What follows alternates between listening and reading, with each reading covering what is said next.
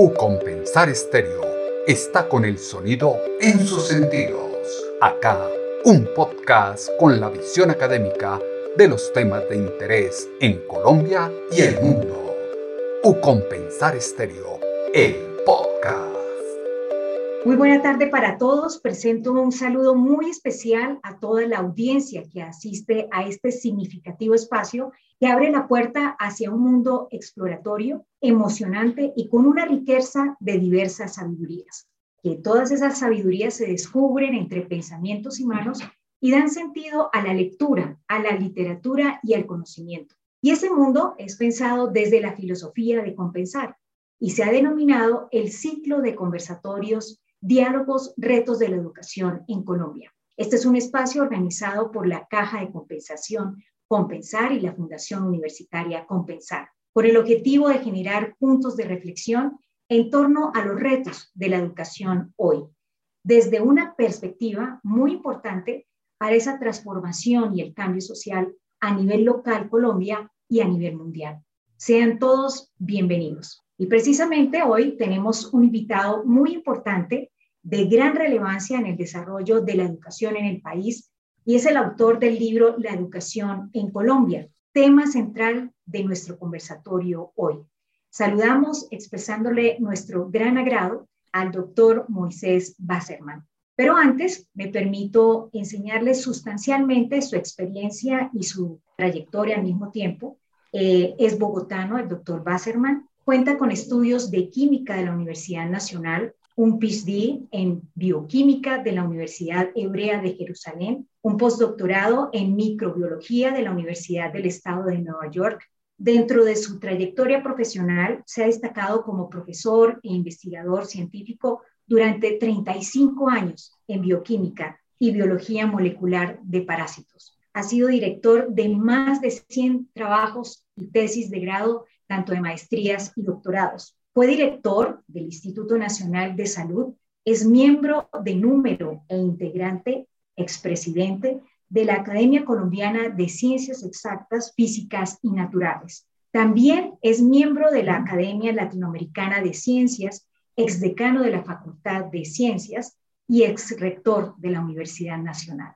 El doctor Moisés Basserman ha sido honrado con importantes reconocimientos, como el Premio Nacional de Ciencias Alejandro Ángel Escobar, el Premio a la Vida y Obra de la Asociación Colombiana para el Avance de la Ciencia. Ha sido reconocido como investigador en mérito de conciencias y del Instituto Nacional de Salud. Fue galardonado con la Medalla de Oro Científico y al Mérito Científico de la Universidad Nacional. En el ámbito de la divulgación científica, ha publicado más de 120 artículos científicos en la prensa indexada. Ha sido gestor del Congreso Colombiano de Bioquímica y Biología Molecular C2B2 y miembro de la Misión Internacional de Sabios para Ciencia, Tecnología e Innovación 2019. De esta manera, tras hacer este interesante recorrido de la vida pública en el sector de la educación del doctor Basserman, y para entrar en materia en nuestro conversatorio, quiero saludar al doctor Marco Ginás Volpe, nuestro rector de la Fundación Universitaria Compensar, quien nos compartirá en breve una reseña sobre el libro del doctor Basserman. Y también hablará sobre el contexto de la educación hoy en Colombia. Doctor Ginás, muy buena tarde y bienvenido a esta sesión. Muchas gracias, eh, María Ligia, y a toda la comunidad de la Fundación Compensar y a la Caja de Compensación Compensar. Realmente para nosotros es un orgullo contar con el doctor Moisés Basserman, quien acaba de publicar un, libro encantador, un libro llenador, un libro que le hacía falta indudablemente a la literatura colombiana, porque es una pieza narrativa importante, profunda, amena y como todo lo de él, trascendental. Leo una pieza, una parte donde dice este texto significativo. Dice, para nadie es un secreto que la educación es uno de los cimientos de la sociedad. Desde la antigüedad se le confió a las escuelas y a los maestros el trascendental proceso de transmitir el conocimiento a las nuevas generaciones. De modo que comprender nuestra educación es conocer aquello que nos determina como país, es entender de qué manera construimos el futuro. Esto no deja de ser una frase provocadora, pero llena de optimismo. Y con esto saludo a Ana Beatriz, que es mi compañera de viaje esta tarde. Ana Beatriz, buenas tardes. Buenas tardes para ti, Marco. Muchas gracias por esa apertura que haces y buenas tardes, doctor Moisés Wasserman, por acompañarnos en este conversatorio, pero además por provocarnos con ese libro tan maravilloso que hizo como toda una historia de todo lo que ha pasado en la educación en Colombia y creo que lo deja uno eh, con una gran expectativa de lo que vamos a encontrar el día de hoy. Eh, a todos ustedes, muchas gracias también por conectarse a este conversatorio. Esperemos que, que esta tarde sea amena y que discutamos efectivamente un tema que es para nosotros súper importante y es la educación. Creo que desde todos los lugares a los que pertenecemos y, como institución, tanto la universidad como Compensar, estamos aportando allí desde todos estos elementos. Así que muchas gracias para los dos por esta compañía en este conversatorio. Yo quisiera también agradecer, agradecer a la, a la Fundación Compensar y a la Caja de Compensación Compensar y por supuesto un cordial saludo a su rector, el doctor Marco Ginás y Ana Beatriz Cárdenas que, que nos acompaña en esta reunión. Una de las cosas que descubrí con este libro es que este tipo de libros no, no se acaba de escribir cuando uno los entrega, ni siquiera cuando lo publican, sino que se continúa escribiendo en todas estas charlas, conversaciones, discusiones e incluso contradicciones que se generan después. Así que eh, eh, el, libro sigue escribiéndose solo y, eso, y eso me parece, o por lo menos a mí me ha enriquecido mucho. recuerdo que el, eh, filósofo escocés David Hume decía que mm, la verdad siempre surge en discusiones de amigos y, y creo que, que, tenía mucha razón de eso y me parece que por eso es tan enriquecedor este tipo de conversaciones. Vamos a pasar con la primera, con la primera pregunta, doctor Basserman, y va en torno un poco al tema de la transformación de la, del sistema educativo. Usted se refiere en el libro de una serie de oportunidades eh, que tiene el sistema educativo para desarrollar nuevos ámbitos. ¿Cómo vamos en ese proceso y qué le podemos decir a la audiencia al respecto? Sí, gracias. Pues eh, en el libro hay, un capítulo que llamé el vaso medio, medio lleno y el otro que lo llamé el vaso medio vacío. Y eso, y eso es un poquito la respuesta. Es decir, nosotros hemos avanzado sustancialmente. Eh, el, último medio siglo, un poco más de medio siglo, realmente hemos avanzado en forma muy, muy eh, notable. Hemos aumentado muchísimo la, la, cobertura a varios niveles de la educación. En educación básica tenemos prácticamente eh, una cobertura casi total o, o, total y gratuita en, en, en el sector público y eso, y eso pues da optimismo. En educación superior, pues que es la que se ocupa especialmente la fundación de, de, ustedes, pues eh, también aumentamos muchísimo. En, en, los últimos 50 años pasamos más o menos de un 4% de cobertura a un 55, 56% de cobertura, que es un aumento muy, muy notable empezamos esfuerzos en otra cosa que también ustedes tienen actividades, que es la educación eh, de la edad temprana, eh, y, que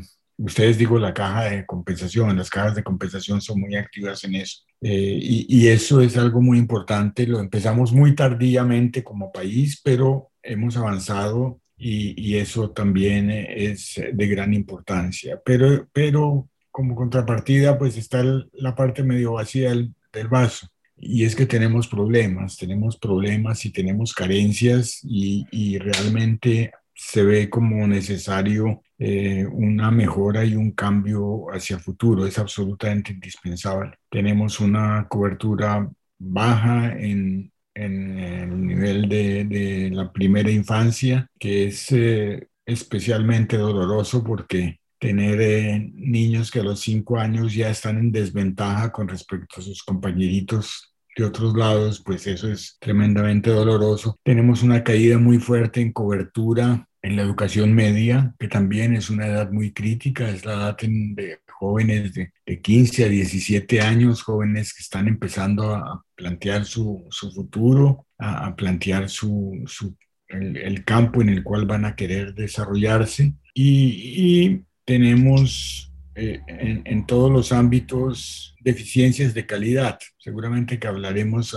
más adelante un poco más en detalle de estas, de estas cosas, pero hay deficiencias de calidad muy evidentes que sugieren eh, varias acciones importantes, sugieren un eh, eh, reforzamiento de, los maestros y de la preparación de los maestros, sugiere una transformación, transformaciones pedagógicas, uso de otros instrumentos pedagógicos que podrán dar soluciones a la equidad, a, a la calidad. Y tenemos también desigualdades muy serias problemas de equidad muy importantes y dolorosos. Tenemos diferencias entre la educación urbana y la educación rural. Tenemos diferencias entre la educación pública y la educación privada. Y tenemos grupos que, que están eh, mal representados o desigualmente representados en el, en el universo de los de los estudiantes y de los maestros y de los profesores eh, y de los rectores, desigualdad de género, desigualdades étnicas, desigualdades regionales muy serias. Tenemos regiones que están muy lejos del progreso de algunas otras que, que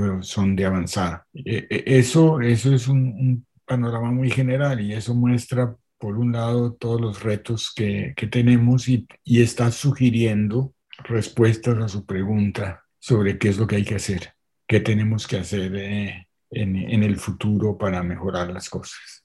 En ese eh, panorama que, que nos compartías hace un momento, fuiste abordando temas de acceso, calidad, pertinencia educativa. ¿Cómo lograr cerrar esas brechas en esos tres elementos que, que, claramente tú identificas también a lo largo de todo el documento que, que nos compartes?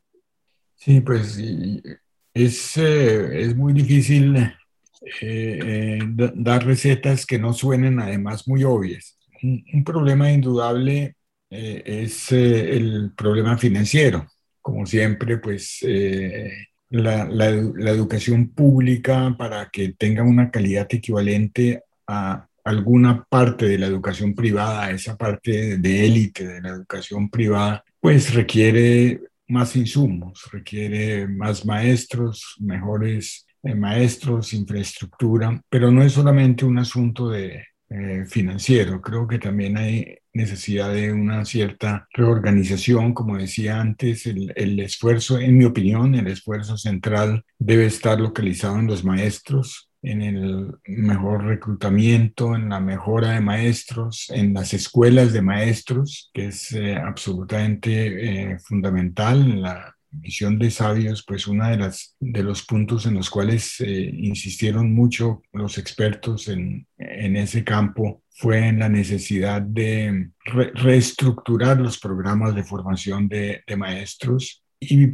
fomentar la eh, educación continua de los maestros. Creo que el, maestro es el pilar de la educación definitivamente y, y eso eh, tenemos que ponerle enorme atención la, educación pública es, eh, es un inmenso potencial, es el potencial que tiene el Estado para equiparar desigualdades, para equiparar eh, inequidades y por supuesto que tiene que ponerle el máximo atención, hacer el esfuerzo eh, más grande posible. Pero me parece que en la situación colombiana, la educación privada también tiene un papel muy importante. Creo que la tarea es muy grande y lo que tenemos que hacer no es dividir en campamentos casi que opuestos o, campamentos compitiendo, eh, sino por el contrario, tratar de aprovechar absolutamente todos los potenciales que tenemos para el objetivo más importante, que es darle las oportunidades que se merecen los jóvenes. Eh, entonces, pues una, una estrategia única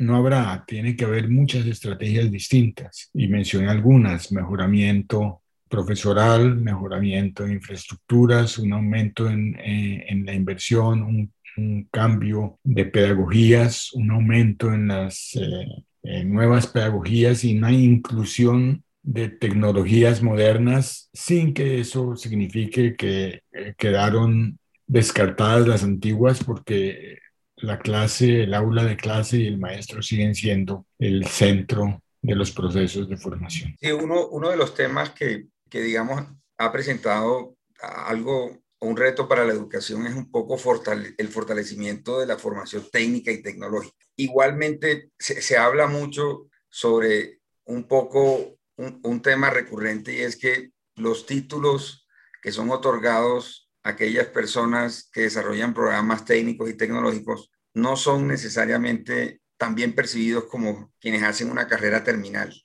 La universidad, la Fundación Universitaria Compensar tiene carreras igualmente terminales, pero estamos enfocándonos en fortalecer un poco lo que es ese ámbito de lo técnico y lo tecnológico que creemos que es el futuro. ¿Usted cómo lo ve? Sí, y, y, me parece bien, me parece, yo, yo pienso que es importante darle a los jóvenes las, las oportunidades que, que ellos quieran, pero es importante también eh, dignificar culturalmente todas las oportunidades, porque de, de otra forma realmente eh, algunas entran como no como oportunidades, sino como remediales, lo cual no es cierto. En la mayor parte del mundo eh, hay muchísimos programas que desarrollan y llenan las, eh, eh, las ambiciones de, muchas personas y, y, tenemos un problema cultural realmente, un problema cultural que ve ciertas etapas de formación como como incompletas, como si no fueran suficientes, como, como un escalón para llegar a otro lugar, pero el que no llega a otro lugar tiene que sentirse frustrado por, eh, por no haberlo hecho cuando el camino que recorrió es un camino importante y es un camino significativo y puede significar un desarrollo personal, individual importante. De tal forma, eh, yo, yo, creo que hay que trabajar aquí también en esa transformación cultural, que tiene que ir, obviamente, a mano con, con eh, un fortalecimiento eh, económico, en el sentido en que esas profesiones serán válidas cuando la sociedad remunere de acuerdo con, con su importancia también. Eh, si vemos el, el, observatorio laboral del Ministerio de Educación Nacional, que tiene un observatorio laboral bastante interesante, y vemos los salarios de entrada, eh, vemos que los salarios de entrada de los técnicos, por ejemplo, son, son muy bajos, son extraordinariamente bajos, sin que los profesionales sean demasiado altos, pero, pero los de los técnicos son muy bajos, y, y este creo que es, que es un problema eh, cíclico en nuestra sociedad, entonces no hay suficientes técnicos muy importantes e indispensables porque se pagan mal y, y se pagan mal porque se consideran insuficientemente preparados, etcétera. Creo que eso, que eso hay que romperlo. Eso hay que romperlo y hay que, hay que mostrar la importancia que tienen, la importancia que tienen, pues la importancia económica es muy fácil mostrarla porque eso, eso está en todas partes, pero también la importancia en el desarrollo individual, en la formación y en la satisfacción de las personas con el desarrollo de su propia vida. ¿Usted, usted qué opina del diálogo sector privado, eh, sector público, cómo viene sucediendo eso en favor de la, de la educación o si hay completamente una, una ausencia de, de, vasos comunicantes. Cuando uno lee su libro, hay un capítulo importantísimo de una reseña histórica, luego profundiza en la parte regulatoria, deja ver, entrever algún tema de, de, de rigidez en, en la normatividad. En todos estos diálogos que hoy en día se están abriendo y propiciando, ¿cómo ve ese diálogo del sector privado que pudiera eventualmente nutrir y fortalecer los esquemas formativos en Colombia. Sí, a, a, a mí me parece fundamental. Eh, yo estoy, como decía anteriormente, absolutamente convencido que no, no podemos plantear eh, nuestra situación como una competencia o incluso como una rivalidad entre sectores, que eso, eso es, eh, eh, sería lo, lo peor que, que, pudiéramos hacer. Hay, hay, que reconocer, por ejemplo, que en, el, que en la educación eh, universitaria la comunicación entre el sector público y el sector privado en universidades públicas y privadas está bastante mejor que en otros sectores. Es decir, eh, tenemos solamente una, una asociación de universidades, ASCUN, la Asociación Colombiana de Universidades, eh, que, es, que es un caso casi que inédito en, en Sudamérica, que haya una sola asociación para público y privado. Y me parece muy bien porque según la constitución y según la filosofía de la, del, sistema educativo colombiano, la educación es un servicio público independientemente de si lo presta eh, el sector oficial o el sector privado. El servicio es público y, y, creo que eso hay que tenerlo en cuenta. En educación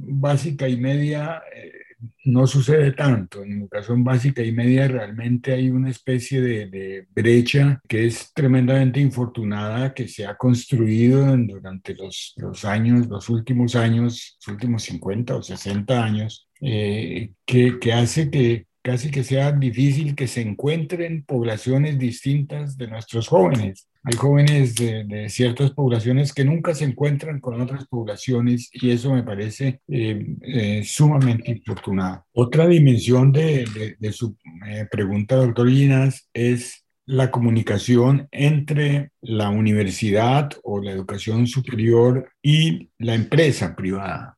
Y eso, y ese también es una dimensión en la cual tenemos deficiencias y que tenemos que promover y fomentar. Eh, creo que en todo el mundo es muy claro que una de las fuentes primordiales de trabajo pues es la empresa, indudablemente, las empresas desde las grandes hasta las más pequeñas. Entonces la conexión de las empresas con la, eh, con la universidad, con la educación eh, superior es, es muy importante tanto para que la empresa alimente con sus preguntas a la, a la educación superior como para que la educación superior asuma la responsabilidad de responder muchas de esas preguntas. Y, e, entre nosotros la comunicación es insuficiente. Hay esfuerzos, hay esfuerzos interesantes, hay esfuerzos que se han desarrollado sobre todo en las grandes ciudades, en, eh, en Medellín, en Cali, en Bogotá, en Barranquilla, la, la, comunicación, eh, se han creado esos comités de empresa, universidad, Estado, eh, que, que, terminan realmente promoviendo eh, el empresarismo y promoviendo la inclusión del, del conocimiento en, en, el proceso productivo, pero es uno de los, de los retos que tenemos por delante. Me imagino y estoy seguro que las cajas de compensación son un eslabón sumamente importante. Realmente están en los dos mundos, están en los dos mundos, están en conexión con los dos mundos y, yo pues sé de muchas iniciativas y estoy seguro que eh, serán también un eslabón sumamente importante en esto. Sí, perfecto. Una, una de las preguntas eh, que surgen a partir de, de la modernidad, a partir de todas estas tendencias digitales, es la educación virtual. Vemos que hay unas tendencias que han abrazado la, la educación eh, en este formato. Eh, están invirtiendo mucho, le están apostando mucho a, que esto pueda ser escalable, eh, pueda democratizar algunos espacios de, de, formación que de pronto sean más complejas, alcanzarlas de otra, de otra forma. En, en últimas, ¿qué, ¿qué, le inspira este reto de la educación virtual? ¿Cómo la ve? ¿Qué, qué tiene de nuevo para usted y qué reflexiones les deja la educación virtual? La educación virtual o, yo diría más, los instrumentos virtuales usados en la educación van a aumentar, indudablemente van a aumentar. Indudablemente son unos instrumentos muy útiles son instrumentos que pueden aumentar eh, el acceso, pueden aumentar la cobertura con las condiciones, si, si tenemos las condiciones adecuadas, por supuesto. Eh, y son, eh, serán importantes. Creo que la pandemia nos ha mostrado eso. Uno de los, de los resultados de la pandemia va a ser acelerar procesos que ya se estaban dando, pero, pero la pandemia los va a acelerar. Y uno de los procesos que se estaba dando eh, y, que se van a acelerar es el uso de los instrumentos virtuales en la educación. Eso, eso no tengo duda. Sin embargo, posiblemente por de formación profesional, yo soy químico y entonces me cuesta mucho trabajo imaginar a un químico que no tenga que sentarse en un laboratorio. Y, hay, y aunque hay laboratorios virtuales, todavía no huelen. y, ese, y, eso también va a ser, digamos que anecdótico, pero no, eh, realmente hay ciertas cosas que no es posible hacerlas virtualmente. Hay, hay ciertas eh, actividades que son absolutamente eh, en las cuales la presencialidad es importante, no solamente por parte del maestro, sino por parte de los compañeros. Hay teorías pedagógicas hoy en día muy en boga que dicen en forma un poco cruda tal vez que los estudiantes aprenden más de sus compañeros que de sus profesores. Tal vez eso sea un poco extremo, pero es absolutamente cierto que los, que, que los estudiantes aprenden mucho de sus compañeros y que una de las, de las grandes competencias, de las competencias fundamentales para el futuro de, de, todo, de la economía, pero también de los desarrollos personales, es la competencia de trabajar en equipo.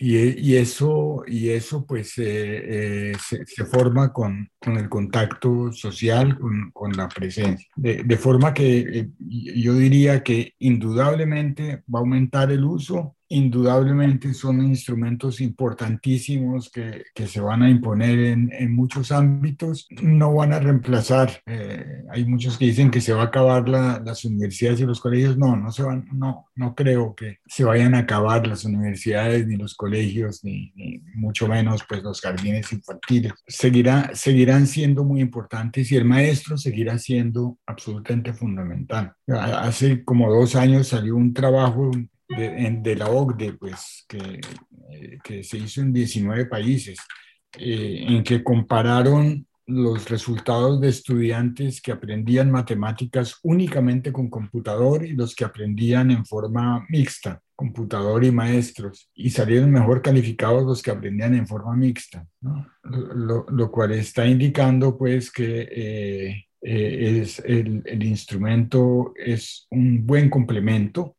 que no reemplaza todo. Eh, esa, en mi opinión, por lo menos. Sí, correcto. Ahora, volviendo un poco a, lo que es la esencia de la educación, las pruebas PISA, la manera como nosotros evaluamos la educación, ¿qué reflexión le merece la calidad en general de la educación en Colombia y cuál es el verdadero reto que tiene la calidad en Colombia y cómo se debería afrontar esta? Hay mucha gente que, que critica las pruebas PISA, incluso las pruebas Saber también, eh, y que dice que no son significativas. Y pues yo, yo diría que o, obviamente tienen aspectos que posiblemente pueden ser criticables, pero creo que hay que, que hay que ponerles atención hay que ponerles atención porque sí dicen cosas. Y las pruebas PISA, eh, al igual que las pruebas saber, están bien diseñadas y no están diseñadas para esa educación eh, memorizadora, sino que van bastante más allá.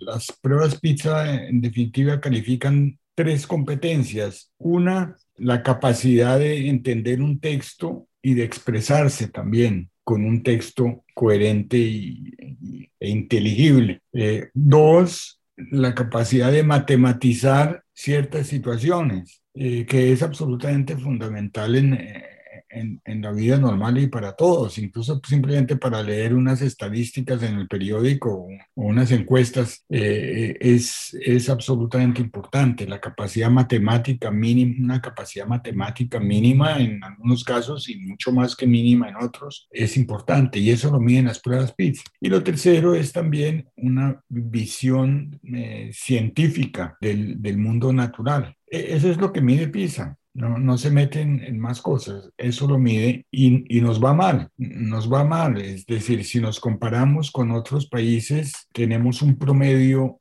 inferior y el promedio es, tiene el problema adicional que, eh, que tiene una mezcla muy amplia de, de, de, poblaciones y entonces tenemos algunos colegios, PISA es para los que, jóvenes como de 15 años, eh, tenemos algunos colegios que se comparan con, con los colegios finlandeses eh, y esos están en promedio con otros y el promedio es bajito, lo cual quiere decir que los otros son bastante malos o, o, el resultado de los otros es bastante malo para ponerlo. Y eso, y eso es un problema, es decir, si uno calcula incluso, y así lo calculan los expertos de PISA, e, eso se calcula en diferencias de años y muchos dicen que nosotros nuestros jóvenes, para igualar a los jóvenes de Singapur en matemáticas, tendrían que estudiar cuatro años más. Y eso, eso muestra realmente un problema serio. Pero otro problema que a mí me parece incluso más preocupante eh, es que nosotros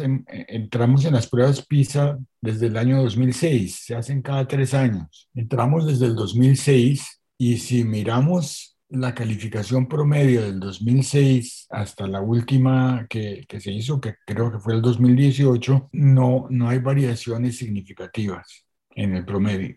No hay variaciones significativas en ese promedio, lo cual nos llevaría un poquito a pensar que a pesar de los esfuerzos, la cosa no se mueve que los esfuerzos, que, que, que, es resistente a los esfuerzos, el, el, el, problema ese de la, de la calidad inferior. Y eso, y eso me parece preocupante. Es decir, eh, hay que analizar bien el asunto y ver qué estrategias pedagógicas, educativas se pueden cambiar para hacer que ese indicador sea sensible a, a las iniciativas y que cambie, eh, porque pues no podemos seguir muchos años más con el indicador plano sin que, sin que se mejore. Sí, hay algunas preguntas que están entrando de, de, la audiencia y quiero darlo, darle paso un poco para, para tener algo de interactividad también y, y, que las personas puedan empezar a participar. Y Paula nos pregunta lo siguiente, una gran confrontación política hay hoy en día como plato fuerte y una, un, una de las líneas delgadas es no hay conectividad con los jóvenes, eh, se perdió, hay una ruptura y estamos entendiendo qué pasó a sus ojos, con su gran experiencia de haber tratado estos problemas una y otra vez, ¿cómo los ve hoy en día? ¿Qué está sucediendo con los jóvenes? Pues el, el problema es muy serio. Yo pienso que el problema es muy serio. Creo que realmente la, única salida es el diálogo, pero se necesita disposición para el diálogo y vivimos un problema de pérdida de confianza en la sociedad muy grande no, no, solamente parte de los jóvenes, nadie confía en nadie y ninguna institución es confiable. Es nadie confía pues, en, el Congreso, no se confía en los jueces, no se confía en la policía, no se confía en el gobierno. Y eso es, es una, no, no, es, no es único de Colombia, esa es una situación bastante más general en el mundo pero es por supuesto un problema cultural muy profundo. En mi opinión, la única forma de romper eso es realmente con el mismo diálogo, que va a ser muy difícil al principio y que cada vez se puede ir aflojando a la medida que se va ganando confianza entre los dialogantes. Y, ese, y ese paso es fundamental, la ganancia de confianza entre los dialogantes. Ahora, en este caso, y también hay que tenerlo en cuenta, eh, hay hechos objetivos muy complejos que, que, que, que, tiene, que deben ser también eh, abordados eh, con, con, otros instrumentos. Gran parte de los jóvenes en las manifestaciones, de los jóvenes que han mostrado una gran insatisfacción en los, son, son los que llaman ni ni, que ni estudian ni trabajan. Eh, e, eso está indicando un problema social muy serio, jóvenes que, que no tienen trabajo, que no tienen cómo de, desarrollarse, que no tienen la posibilidad de acceso a la educación por muchas causas económicas, unas, sociales, otras, o, y si no, o tal vez porque tampoco quieren, que están en su derecho, pero que tendrían que tener alguna otra opción, ¿no? Y, y aquí pues en, en, los jóvenes que están, que estudian y que quieren estudiar, las, solución, las soluciones externas son más sencillas, digamos, en el sentido en que ya vimos que, que se decidió la matrícula cero en la universidad pública, seguramente que eso habrá que complementarlo con programas de apoyo para aquellos jóvenes que tienen problemas económicos, que son muchísimos y que no están en la universidad pública, sino que están en instituciones de carácter privado y que, y que creo que, que es obligación de la sociedad apoyarlos también. Pero aquellos otros jóvenes, aquellos que no están involucrados en la educación y que no van a querer entrar en ese proceso de educación, pues la sociedad tiene que buscarle eh, realmente eh, soluciones laborales dignas y, pues satisfactorias para, para su desarrollo personal. Eh, de tal forma que pues el diálogo se hace hablando, pero hay factores externos que hay que atender, que hay que atender porque de otra forma eh, realmente eh, la, la, la, posibilidad de un diálogo se hace eh, se hace muy difícil. Educación funcional como muy, muy interesante y es todo lo relacionado como a estas experiencias, a casos exitosos, le llamaste tú en tu libro, donde señalas allí unas experiencias. ¿Podrías señalar esas experiencias y por qué las elegiste para estar allí en ese gran capítulo? Yo, yo advertí en ese capítulo que era el capítulo más injusto que podía hacer, porque cuando uno hace, eh, lo peor que uno puede hacer es un listado de saludos, porque siempre se le olvida algunos generalmente los más importantes. Entonces yo advertí que era tremendamente injusto, que estaba escogiendo en forma arbitraria unos, unos eh, éxitos, unos eh, modelos de éxito y que los eh, escogía a pesar de, de lo consciente de, de, que era injusto porque estaba excluyendo algunos muy importantes. Los escogía solamente para que el lector, para dar algún, darle una mirada optimista al lector y decirle, mire, cuando uno se remanga y pone el hombro, las cosas funcionan. Hay cosas que funcionan y funcionan bien. Y entonces ahí puse algunos ejemplos. Ah, yo, yo estuve en, en el eh, comité de evaluación para la acreditación institucional de la Universidad de La Salle, por ejemplo, y tuve la oportunidad de visitar el, el proyecto de ellos en Yopal para formación de jóvenes campesinos de familias desplazadas como ingenieros agrónomos y, que jóvenes que se forman como ingenieros y regresan a sus familias y a sus comunidades y trabajan en generación de una empresa agrícola ya. E, ese, ese es un programa como como para darle un premio de las Naciones Unidas o algo así. Es realmente extraordinariamente bondadoso y, muy bien planificado. Ese es uno de los ejemplos que puse allá, pero, pero pues hay, hay muchos más. No, no voy a hablar del, del, de mi universidad, que también es muy cercano a mi corazón, pero y que también está relacionado pues con educación de jóvenes en regiones en, a las cuales no, no llegaba mucha educación o no llega mucha educación y que, y que es muy importante para, para generar equidad, pero hay eh, cantidad de, ensayos diferentes, el, el, programa de Manizales que lleva la universidad al colegio, por ejemplo, es supremamente interesante, es muy interesante en la educación media y precisamente para despertar vocaciones técnicas y tecnológicas es de fundamental importancia. En fin, hay, hay varios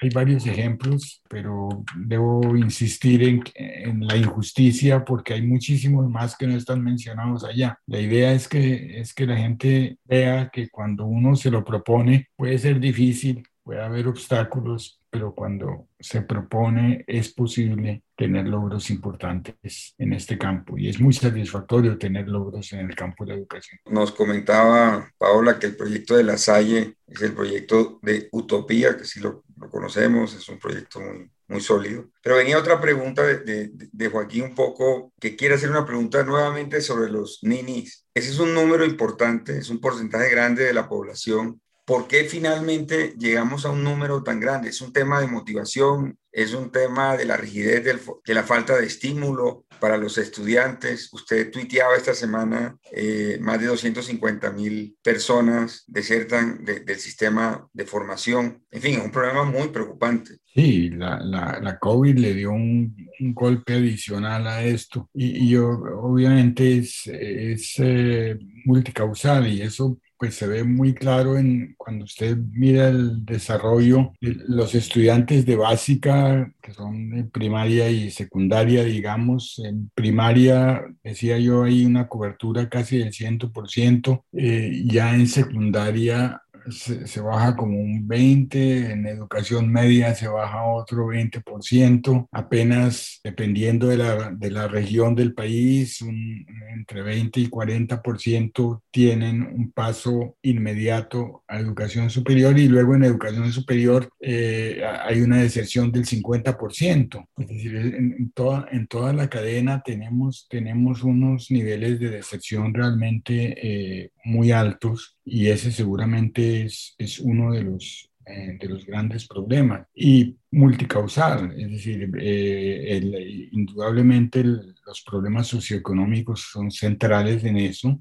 hay muchos gente, eh, hay muchos jóvenes, pues sobre todo pues en la zona rural indudablemente que empiezan a trabajar muy tempranamente para ayudar a sus familias. Eh, hay eh, jóvenes que desertan también por razones educativas, lo que llaman académicas, no sé si es correcto, pero mm, simplemente porque no les fue bien en el colegio y, y, de esos una parte puede ser porque no les interesa y otra parte porque no supieron interesarles interesarlos lo suficiente. Y lo ideal es que todos tengan oportunidades de desarrollo y que haya oportunidades múltiples de desarrollo y que logren y que logren acercarse a una de esas eh, oportunidades de desarrollo. Y, y sí yo, yo creo que ese, ese es uno de los retos más importantes del país y en este momento yo diría, por suerte no soy político, pero si fuera político yo diría eh, que ese es el reto más importante para resolver en ese momento. Esa, esa población de jóvenes que no estudian, no trabajan, que, que son eh, eh,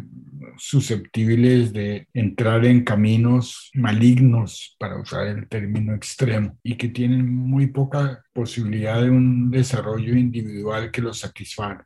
eso me parece que es el, reto más importante en este momento. a lo largo del libro presentas como varios momentos de todo el escenario de la, de la educación rural. Frente a, a ese elemento de, de, la educación rural, ¿qué podríamos allí eh, decir frente a todos los escenarios de inequidad, de cobertura, de, pues, de todo lo que afecta directamente a, a lo rural y a lo urbano, pero que claramente en lo rural tiene una presencia mucho más fuerte. Eh, ¿De qué manera lograr allí como esa educación equitativa, incluyente en todos los territorios? Además que Colombia tiene pues una en gran medida un territorio rural bastante amplio, ¿no? Sí, eh, es indudable que hay diferencias, hay diferencias importantes si se miden con los indicadores. Hay razones eh, objetivas, algunas que, que se solucionarían con una mayor inversión y con mayor esfuerzo eh, por parte del Estado y hay otras que, que, requerirían otro, otro tipo de estrategias. Pues tenemos una inmensa cantidad de escuelas que tienen menos de 20 estudiantes, por ejemplo, que son eh, dirigidas por uno o, o dos profesores máximo que dan clases en todos los niveles simultáneamente. Esa es una, una hazaña. Yo creo que hay algunos que son absolutamente heroicos. Una de las cosas, de los casos de éxito que mencioné fue Escuela Nueva, que lo que ha hecho es desarrollar eh, instrumentos específicamente para eso, para un maestro que tiene que estar en, en el mismo curso enseñando todos los niveles. Pero es muy difícil imaginar que se puede lograr la misma calidad en ese, en esa situación, en la situación de un colegio bien construido, bien organizado, con muchísimos profesores. Eh, la mayoría de los maestros de, de, la ruralidad son normales, la mayoría de los maestros de la zona urbana son licenciados y más del 40% con posgrados. E, eso muestra una diferencia de formación y aunque hay maestros rurales que son maravillosos, Incluso hay maestros eh, de las normales que, que, son, pues, que podrían ser maestros de los maestros. Es una población no uniforme y seguramente que hay también mucho, mucho de eso. Es muy difícil para los niños a veces llegar a los lugares. Es decir, el simple sistema de transporte ya es un impedimento que podría ser abordado realmente con, con más recursos. Y además, muchos de ellos son de familias pobres que viven del trabajo en el campo y que muchas veces necesitan el trabajo de sus niños, de sus niños y, niñas muy tempranamente. Eh, muchas necesitan el trabajo de, de las niñas en, en, el hogar, en la casa, y la deserción de niñas en las zonas rurales es un problema muy importante también. ¿no? Es decir, hay, hay, hay diferentes problemas que deberían ser abordados. Algunos son, pueden ser abordados con mayor eh, inversión económica, otros necesitan cambios estructurales diferentes, una planta de maestros mayor, programas eh, diferenciados y, pues eventualmente concentración en, en, colegios y escuelas de mayor eh, magnitud. Ahora, hay, hay un tema digamos que, que parece que es intrascendente a primera vista, pero usted claramente en el libro extrae que es un tema de, de mayor alcance y de revisión. La Constitución Nacional habla, cuando se refiere a la educación, de una parte que es un derecho y de otra parte que es un servicio público. Eso lo que dice el libro es que genera una tensión natural y esa tensión ha acarreado una serie de dificultades. ¿Qué podemos decir al respecto? Sí, eh, la constitución es muy parca en eso y yo creo que las leyes y, y, posiblemente sentencias de la Corte Constitucional han, eh, precisado bastante más. Eh, yo creo que hoy, en día podemos decir que la educación básica, los nueve años de educación básica más el de transición, eh, se convirtieron en realidad en un, en un derecho.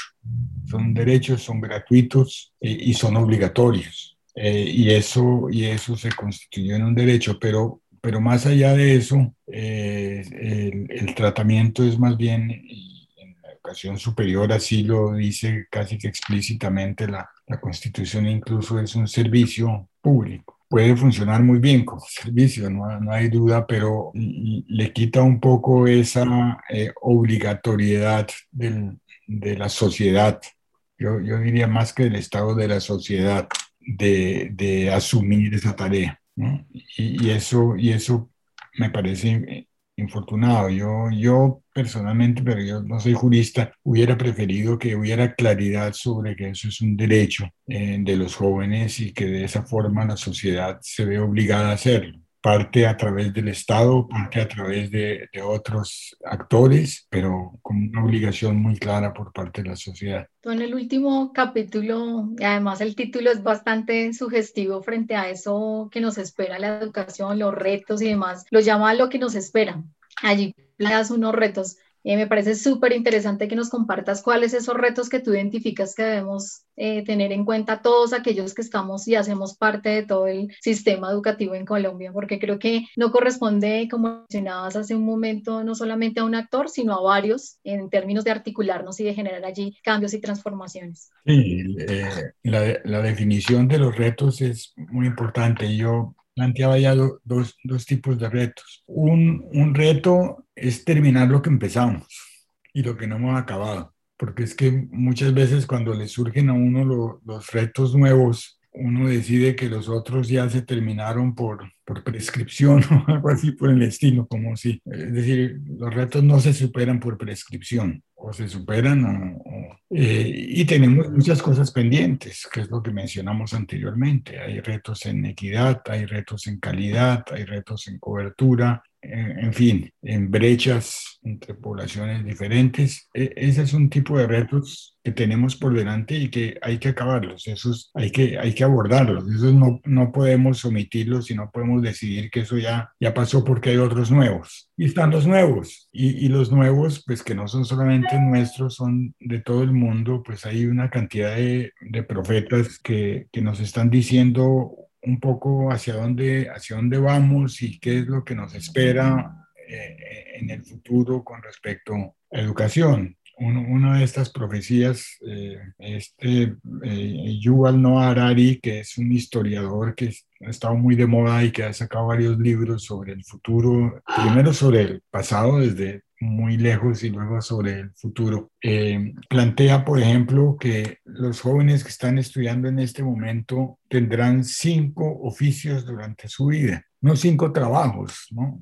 No que, no que cambien cinco en el trabajo, que cambian cinco de oficio. Entonces, el, el reto que tiene un educador por delante es cómo educa uno a una persona unos oficios de los cuales por lo menos cuatro y todavía no sabe cuáles son. Es decir, hay que educar a la, gente para oficios que uno no conoce, de pronto para oficios que todavía no existen. No de pronto, muy probablemente para oficios que no existen. Otro hecho extraordinariamente evidente es la, la, la, rapidez de la obsolescencia de los conocimientos y la información. Entonces, en una época no hace mucho, pues uno salía muy contento de la universidad porque se lo sabía todo, se aprendió todo. Y entonces uno era un experto porque, porque se la sabía todo. Hoy en día es muy evidente que cuando uno sale de la universidad lo que aprendió en el primer año ya, ya, ya no es, ya, ya tiene que aprender otras cosas. Entonces tiene que enfrentar también una obsolescencia rápida de lo que sabe. Y, para eso, pues obviamente eh, tiene que aprender, eh, tiene que comprender su vida como un proceso de continua educación, de continua educación y reeducación, en la cual el principal responsable es el mismo. Seguramente que las universidades y las instituciones de educación se están adaptando y se van a adaptar cada vez más a procesos de educación continua. Es absolutamente inevitable y muy necesario, indispensable pero la responsabilidad continúa, continuará siendo, continuará estando en la cabeza de la misma persona y la persona es su propio educador. Pero entonces las instituciones de hoy tienen que educarlo en la competencia para que él sea su propio educador y para que él pueda realmente hacer los cambios que necesita. Es decir, eh, lo, lo que nos espera es un sistema de educación supremamente flexible, muchísimo más flexible que lo que tenemos, mucho más dinámico, con muchísimo más acento en el desarrollo de criterio, en el desarrollo de capacidades de, búsqueda, en el desarrollo de capacidades de asociación, asociación con las otras personas, que la rutinaria actividad de, un oficio. Y, y, creo pues que eso, esos son retos supremamente serios que pues, seguramente van a cambiar programas y van a cambiar eh, actitudes pedagógicas y van a cambiar muchísimas cosas en, en el futuro cercano y,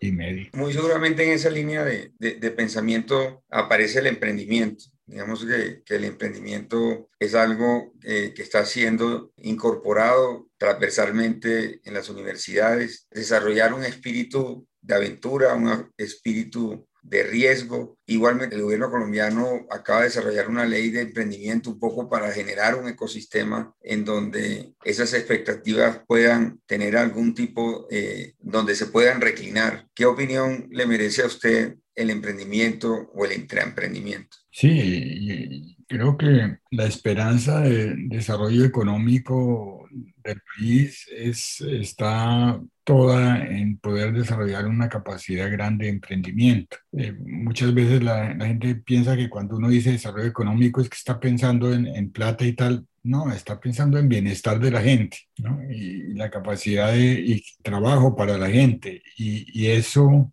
eh, y eso va a depender en, en, gran medida de las empresas. Es decir, hay, hay, modelos diferentes. Hay países que tienen algunas mega empresas y que esas mega empresas prácticamente tienen, eh, ocupan una cantidad muy grande de gente. Pero hay modelos diferentes. Yo veo a, nuestro un poquito más, digamos, como el de Taiwán que como el de Corea, digamos, pero el de Taiwán son microempresarios, está lleno de empresarios. Allá en Taiwán el chiste es que si uno tira una, una piedra por la ventana, le da en la cabeza probablemente un empresario, porque casi todos son empresarios ¿eh? Eh, y, y, es muy posible que sea un, un modelo apropiado para nosotros. Y, y, aquí también la educación tiene un papel. Y, usted dijo la, la, palabra clave, arriesgarse. Tenemos un problema cultural muy serio con el riesgo. Está metido en nuestra legislación. Nuestra legislación prohíbe el riesgo. Es decir, un empleado público que se arriesga está casi seguro que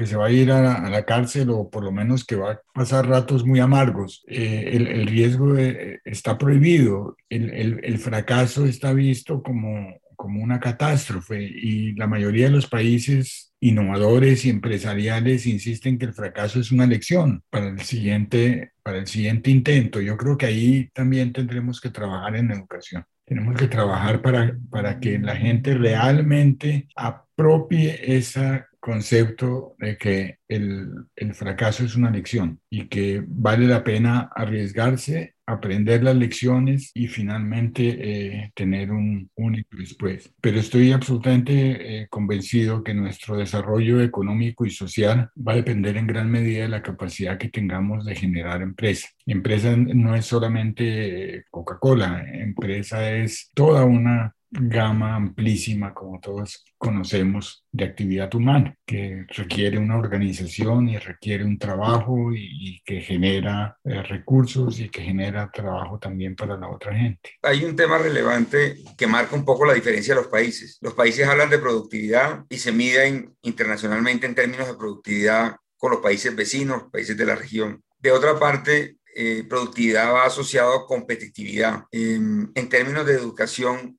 ¿cómo estamos en temas de competitividad en materia internacional? Yo creo que las, las, pruebas esas internacionales que nos han medido, eh, pues estamos, ahí están los rankings, ¿no? Y nosotros nos va mal en los rankings en los rankings, tanto en el ranking de competitividad como en el ranking de, innovación, nos va mal. Y cuando uno desmenuza los distintos factores, eh, es, es muy preocupante porque usualmente los factores de infraestructura están bien, es decir, tenemos un buen mercado, tenemos una, muchas posibilidades físicas de desarrollo y tal, y los que están mal son los factores humanos, que eso, que eso es que eso es eh, bien preocupante. Entonces, e, e, esa comparación y la comparación de los exámenes, como los eh, exámenes de PISA, nos, nos están señalando realmente que posiblemente la falta de crecimiento nuestro en productividad se debe en gran medida a esa eh, deficiencia en, en, formación humana y productividad es uno de los factores posiblemente uno de los más importantes en la competitividad. En, el mundo global que vivimos, algunos critican el mundo global y yo, no creo que sea criticable. Primero es una realidad y las realidades pues uno no saca gran cosa con criticarlas. Pero además eh, no solamente realidad es una realidad que tiene bondades, es, es un mundo más abierto, más incluyente, eh, de, de, una, es decir, ya, ya, las, ya somos una sola tribu en cierta forma, no somos muchas tribus chiquitas y, y eso es bueno, en mi opinión, moralmente bueno, pero eso nos pone en, en, en una competencia. Y, y, y, el mercado laboral ya empieza a no ser nacional, el mercado laboral empieza a ser un poco global. Y entonces ya las, los ingenieros tendrán que tener en cuenta que van a venir ingenieros de Brasil y de México. Y tendrán que tener en cuenta también que ellos tienen la capacidad y la posibilidad de ir a hacer propuestas en México y en Brasil. Eh, de, de, tal forma que, que ese, esa preocupación por, por, la, por la competitividad y por una mayor productividad que depende en gran medida de una mejor preparación, preparación general, de, eh, es es importante y en el futuro y en el futuro va a ser importante. Por último, para cerrar como eso que mencionas, ¿qué lugar en el marco de lo que acabas de mencionar le darías a todo el escenario de investigación y de innovación que es tan importante en educación? Yo mm, creo que la, eh, digamos que en, alguna época la, tarea de las instituciones de educación, sobre todo educación superior, era producir profesionales. Eh, hoy en día la sociedad está esperando de las eh, instituciones de educación superior mucho más que eso está esperando que, que, sean actores directos en, su, la solución de sus problemas, no, no, no solamente productores de, de profesionales. Eh, y eso es la investigación, por un lado. Por otro lado, la investigación cada vez más es evidente, es, es fundamental en el proceso formativo de la gente porque si lo que estamos hablando y hablamos hace un rato es que hay que mejorar el, el criterio, que hay que mejorar la capacidad de comunicación con otros, eh, etcétera, todo eso eh, se hace muy bien a través de la, de la investigación. Entonces la investigación es a la vez un medio para educar mejor, pero es también la forma como las universidades y las instituciones le responden las preguntas a la sociedad y le dan eh, instrumentos a la sociedad para, para un mejor desarrollo. Eh, nosotros llevamos muchos años estancados en nuestra inversión en la investigación. Eh, estamos muy bajos en comparación con, con, otros países, incluso con vecinos, con países de la región. Eh, estamos muy lejos en, en, la OCDE, ahora, estamos, ahora pertenecemos a la OCDE, que es pues, la Organización de, de, de, Países de Buenas Prácticas y, y, pues el indicador ese de inversión en investigación y desarrollo eh, como porcentaje del, Producto Interno Bruto, tenemos la décima parte que el promedio de la OCDE, que el promedio, pues, porque hay algunos que, invierten mucho más. Y, y, eso está indicando realmente que tenemos un, un bajo desarrollo de investigación científica. Un bajo desarrollo en investigación científica conlleva poca innovación, poca innovación y, y una innovación incremental no, no radical, no disruptiva. Porque hay, hay innovaciones, pues uno puede eh, introducir en un supermercado, cambiar el orden de los productos para que se vendan mejor. Esa es una innovación, es buena, eh, pero es una innovación incremental, es una mejora pequeña. Y, y en eso pues todavía nos hace falta, aunque también ahí hemos progresado mucho en eso. Entonces, eh, para resumir, la investigación científica es importante tanto en el proceso formativo como instrumento con el cual las universidades, las instituciones de educación superior y los profesores, los estudiantes responden preguntas importantes a la sociedad. Bueno, damos por terminado este conversatorio interesante que por cierto les comento especialmente al doctor Moisés Basserman y también al rector y a Ana, Ana Beatriz, que han suscitado varios comentarios que giran en torno ese mundo virtual. Y como a modo de gran conclusión para este cierre, me permito eh, generar y, como combinar lo que dicen obviamente la, audiencia y, y el desarrollo de este conversatorio, es importante tener elementos fundamentales ya no para una reforma de la educación, sino para un rediseño, una reingeniería de la educación en Colombia. Y en ese orden, pues nos pone usted, doctor Basserman, en una autopista de esa identificación de las deficiencias de la calidad educativa